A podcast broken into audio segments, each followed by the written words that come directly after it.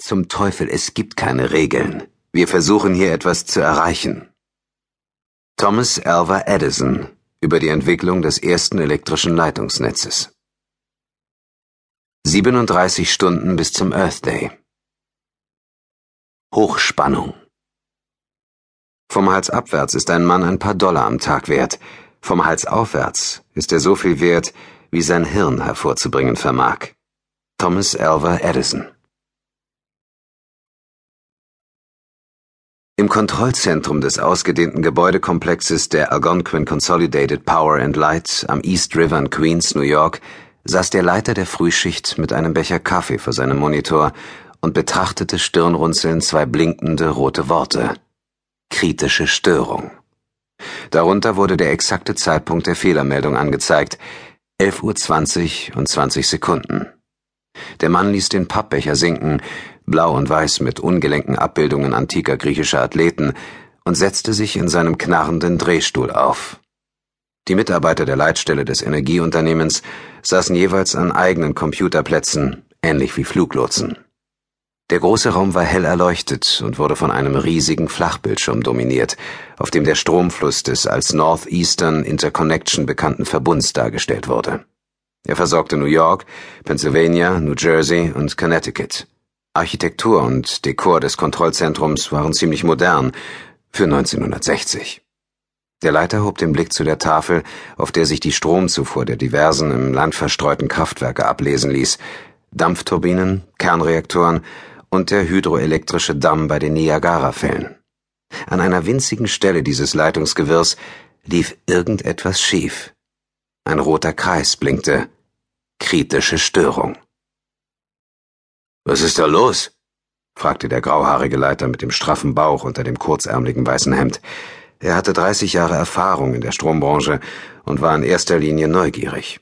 Es wurden zwar immer wieder mal Störungen angezeigt, aber wirklich kritische Zwischenfälle waren sehr selten.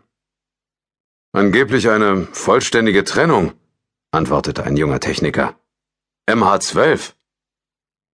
Das Umspannwerk 12 der Algonquin Consolidated, MH stand für Manhattan, war dunkel, unbemannt und schmutzig. Es lag in Harlem und war eine große Schaltanlage, die die eintreffenden 138 Kilovolt mit Hilfe von Transformatoren auf ein Zehntel reduzierte, aufteilte und weiterschickte.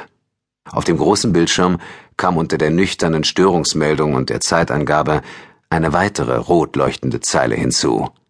MH12 offline. Der Leiter tippte etwas in seinen Computer ein und musste an die Zeiten denken, als seine Arbeit noch mit Funkgeräten, Telefonen und ummantelten Schaltern erledigt wurde, umgeben von dem Geruch nach Öl, Messing und heißem Bakelit. Er las die komplizierten Textmeldungen, die über den Monitor scrollten.